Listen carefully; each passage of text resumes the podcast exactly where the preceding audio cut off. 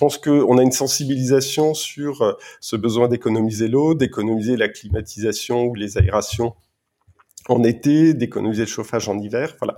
Et, donc, ce sont des choses qui permettent d'accélérer justement cette utilisation des objets connectés pour optimiser le confort et en même temps les ressources. La semaine prochaine, les 20 et 21 septembre, se tient à Lyon le salon SIDO, consacré aux objets connectés et à la robotique. C'est un grand classique du secteur. Bonjour Jean-Marc Lafont. Bonjour. Vous êtes en charge de l'IoT, c'est-à-dire l'Internet des objets, chez Orange. Orange, partenaire de cet épisode de Monde Numérique. On va parler avec vous euh, de ces fameux objets connectés. J'ai envie de vous demander, Jean-Marc, avant toute chose, est-ce que c'est toujours à la mode les objets connectés? Alors, euh, ce qui est bien, c'est qu'on arrête de parler des objets connectés et on parle plutôt de leurs usages qui sont déployés. Et on a une euh, formidable accélération avec toutes les, les difficultés qu'on a rencontrées de de, de Covid, d'aération, de température. Une fois il fait trop chaud, euh, l'hiver il faisait, euh, on craignait de pas avoir assez d'électricité. Et pour pouvoir aider à gérer toutes ces crises, eh ben on a les objets connectés qui sont sous-jacents. Donc on parle pas d'eux, mais on parle de leurs usages, ce qui est un bon signe dans le dans la maturité de ces sujets. Alors, euh, les objets connectés, c'est euh, à la maison éventuellement, et aussi beaucoup, de plus en plus, dans le monde professionnel. Hein. Tout à fait. Donc, on a beaucoup, euh, bah, de plus en plus, tous les bureaux maintenant et, et, et, certains domiciles sont équipés de bon, de capteurs de température pour vraiment réguler la température, de capteurs de CO2 également pour savoir euh, qui est présent dans des salles, est-ce que on met de la clim, est-ce qu'on met de l'aération, euh, voilà pour avoir à chaque fois le juste euh, le, juste confort dont on a besoin et arrêter de chauffer ou climatiser des tas de bâtiments qui sont vides à certains moments. Hmm. Ça peut servir à quoi concrètement? Quels sont les cas d'usage aujourd'hui et, qu'est-ce qui est le plus utilisé et le plus utile? Alors, vous avez des usages que tout le monde connaît, qui sont tous les compteurs connectés, euh, les compteurs d'eau, les compteurs d'électricité. Euh, on a des déploiements très importants qui sont faits en France. Euh, on travaille avec Veolia. Il y a un sujet Canal Isabelle 2 en, en, Espagne. Donc de plus en plus, l'intérêt c'est de pouvoir maîtriser. L'eau est une ressource précieuse. c'est important de pouvoir euh, maîtriser en fait les, les, fuites et de pouvoir maîtriser ces, ces évolutions. Euh, c'est-à-dire que les fuites, par exemple, vous avez, dans, dans, les usines, il y a des, des capteurs qui permettent de savoir dès qu'il y a une fuite, ce qui n'existait pas avant. Dans les usines ou dans les, euh, même pour les domiciles du, du grand public, hein, si vous avez euh, une, une consommation, un suivi de consommation, et on se rend compte qu'il y a toujours un petit, un, petit pardon, flux d'eau euh, permanent, c'est qu'il y a une fuite dans la maison et donc on peut avertir euh, euh, le l'habitant, l'habitation pour pour dire vérifiez, vous avez certainement de l'eau parce qu'on voit quand vous prenez une douche ou n'importe quoi, on voit l'eau qui monte. Et puis si à la fin il reste toujours un petit quelque chose, c'est que ce petit quelque chose est perdu. C'est de l'eau qui va se perdre. Et puis plus globalement, au niveau au-dessus, euh, bah, si on regarde un petit peu combien d'eau arrive dans les habitations et combien d'eau est partie plus en amont dans le réseau, euh, s'il y a des différences, c'est ben même chose, on peut identifier dans le réseau où sont les pertes hein, pour pouvoir aller les résoudre. Alors ça c'est pour l'eau, pour l'électricité également. Il y a euh, aujourd'hui une, une, surveillance qui est beaucoup plus fine. Exactement. On a vu l'hiver dernier que le, le, la problématique de l'électricité sont les pics euh, d'usage quand tout le monde euh, veut tirer, j'allais dire, sur l'électricité en même temps. Et donc on travaille avec notre partenaire Tico qui est en train de déployer un certain nombre de, de radiateurs. Donc on parle de centaines de milliers de, de radiateurs. Et le but c'est d'arriver très finement au moment où on a un, pic de charge électrique, de pouvoir couper une partie des radiateurs pendant quelques secondes, quelques minutes, euh, donc pas longtemps pour pas que ça se sente dans l'habitation, mais par contre c'est très important au niveau du réseau électrique, ça permet d'absorber ce pic de charge et dès que la charge redescend, on remet une utilisation normale. Est-ce que euh, malgré tout ces objets sont assez sont suffisamment nombreux? Est-ce que le euh, phénomène est suffisamment développé aujourd'hui en France pour que ça ait un impact? Alors, euh, bah, la maturité est très différente. Si on regarde les compteurs connectés euh, électriques ou d'eau, on en a euh, les taux d'équipement sont vraiment très larges. Et puis, bah, sur d'autres, typiquement, là, je parlais des radiateurs, c'est des choses qui commencent à se mettre en place. Je pense qu'on a une sensibilisation sur ce besoin d'économiser l'eau, d'économiser la climatisation ou les aérations en été, d'économiser le chauffage en hiver, voilà. Et, donc, ce sont des choses qui permettent d'accélérer justement cette utilisation des inter des objets connectés pour optimiser le confort et en même temps les ressources. Il y a d'autres types d'objets connectés qui existent. Alors euh, l'énergie, euh, l'eau, euh, etc. Qu'est-ce qu'on peut traquer aujourd'hui ben, On a beaucoup de bah, tous les véhicules en fait. On a des toutes les véhicules maintenant sont sont connectés, donc ça permet d'être euh, en cas d'accident de, pouvoir appeler des secours facilement. Et puis de plus en plus, on travaille pour qu'il y ait une interaction entre le véhicule et l'environnement du véhicule.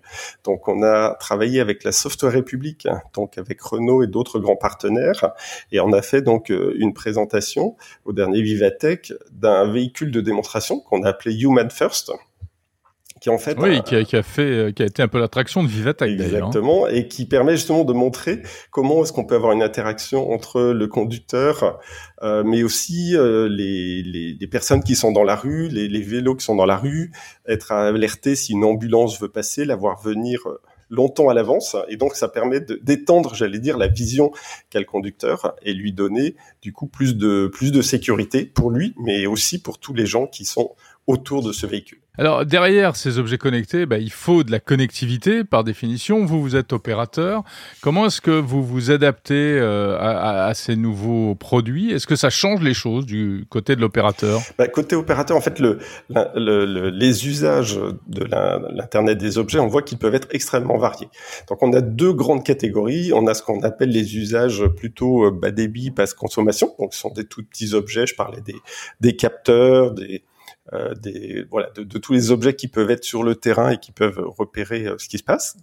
Et puis on a aussi euh, des objets qui demandent beaucoup plus de, de, de bandes passantes, donc typiquement des caméras, euh, des, des, analyses de trafic, des choses comme ça. Et donc on a différents types de réseaux qui répondent à ces différents besoins. Et donc l'apport de l'opérateur, c'est d'avoir euh, bah, cette multi-connectivité qui soit adaptée à chaque besoin. Et puis, bah, on travaille avec euh, chaque client pour s'assurer qu'on a les bons objets avec la bonne connectivité et les bons réseaux. Quand vous dites plusieurs réseaux, c'est-à-dire euh, parce que bon, on connaît, euh, on connaît la 4G, 5G, on connaît le Wi-Fi, enfin la fibre, etc. Qu'est-ce qu'il y a d'autre? Voilà. Donc derrière, il y a d'autres réseaux qui sont un petit peu moins connus. On a le réseau LoRaWAN, donc on a déployé en France, donc qui permet d'avoir euh, euh, pour les capteurs une très très faible euh, utilisation des batteries. Donc ça permet d'avoir des objets dans la nature qui restent pendant 5 ans, 10 ans sans avoir à aller les recharger. C'est important. Et puis on a aussi derrière la 4G par exemple, on a d'autres on a des variantes de la 4G qui sont vraiment dédiées uniquement pour ces objets, donc on appelle LTEM ou NB-IoT également qu'on déploie dans d'autres pays. Et donc à chaque fois, ce sont c'est de la 4G mais qui soit adapté pour utiliser très peu la batterie de ces objets. Tout ça, c'est un peu transparent en fait pour l'utilisateur. On ne voit pas. Euh, voilà, je fais changer, euh, je fais installer mon compteur électrique euh, ou mon compteur d'eau communicant. L'important, c'est que ça marche. Et puis, je ne sais pas ce qui se passe derrière. Exactement, c'est vraiment l'enjeu d'arriver à simplifier ces déploiements. voilà, c'est notre métier d'opérateur d'arriver à gérer ces différentes connectivités. On prépare aussi les coups d'après, donc au niveau du satellite, on a beaucoup de, nouvelles évolutions qui seront possibles, mais qui sont encore en mode exploration parce qu'il y a beaucoup de, beaucoup bruit, j'allais dire beaucoup de, candidats possibles. Et donc là, on regarde très concrètement qu'on, qu'est-ce qui amènera de la valeur pour nos clients. Et puis on a également la 5G. Donc là, la 5G, ça permet vraiment d'amener beaucoup plus de débit et des latences beaucoup plus courtes. C'est-à-dire que si vous observez, euh, vous pouvez euh, piloter un, alors soit un drone qui vole, soit un, drone sur roue, un peu un, toutes les, les, petits chariots qu'on peut avoir euh, dans des usines ou des porte-containers dans des ports. Et là, on a besoin de faibles latences pour pouvoir commander à distance tous ces objets. Et, euh, et donc ça, c'est permis grâce au déploiement de la 5G euh, en zone euh, vraiment spécifique et, et pour pouvoir avoir ce, cette sécurité, j'allais dire, dans la connectivité. Pour vous, ces, ces, petits engins, ces petits drones, ce sont aussi des objets connectés d'une certaine manière. Exactement. Donc les objets connectés, ça peut être vraiment un tout petit capteur qui euh, parle juste une fois par jour, voire une fois par mois. Et puis à côté de ça, ça peut être des euh, quand on pilote un porte-container qui fait qui porte 50 tonnes, bah, il faut évidemment que il soit en direct et qu'on puisse vraiment prendre la main sur toutes ces actions au fil de l'eau. Encore une petite question, Jean-Marc Lafont. Euh, il y a un enjeu de sécurité aussi pour tout ça, j'imagine. Euh, comment bien évidemment. Voilà, comment est-ce qu'on on gère la sécurité de tous ces systèmes communicants? Ben en fait, on travaille dès le début quand on construit en fait les différents maillons de la chaîne. On s'assure que chacun des maillons sera bien sécurisé.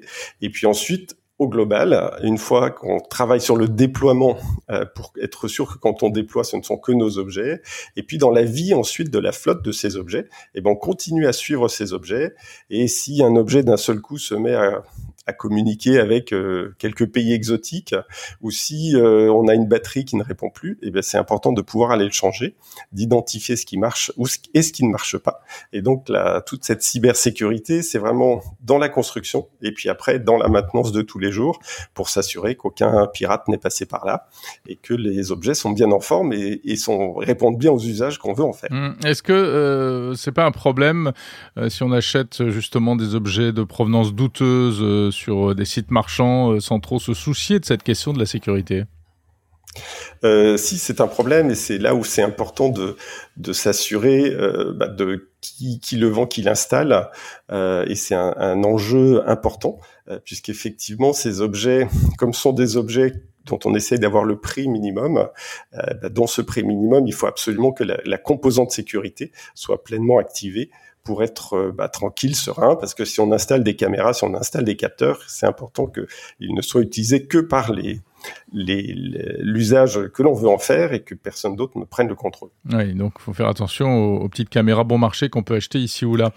Euh, Tout à fait. Je le disais, euh, donc euh, salon SIDO à Lyon consacré aux objets connectés à la robotique, c'est un salon professionnel. Quelles sont les, les tendances cette année de ce que vous en savez?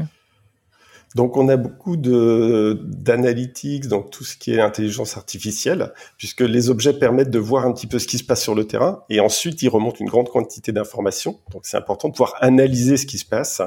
Euh, une caméra qui permet de suivre une chaîne de production pour voir euh, objet, enfin éléments fabriqués par éléments fabriqués, quels sont ceux qui peuvent avoir des défauts, euh, pouvoir suivre ce qui se passe dans la rue si euh, une agression peut être détectée, euh, plutôt que d'avoir des personnes devant des écrans, on peut avoir des analyses qui remontent des alarmes.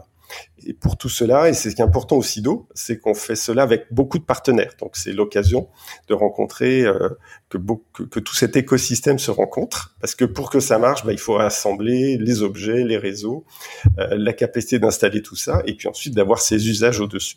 Et donc c'est ce que l'on fait avec nos partenaires pour euh, bah, pouvoir offrir ces, ces nouveaux services et vraiment profiter des dernières évolutions autour de l'intelligence artificielle. Merci Jean-Marc Lafont, en charge de l'IoT chez Orange.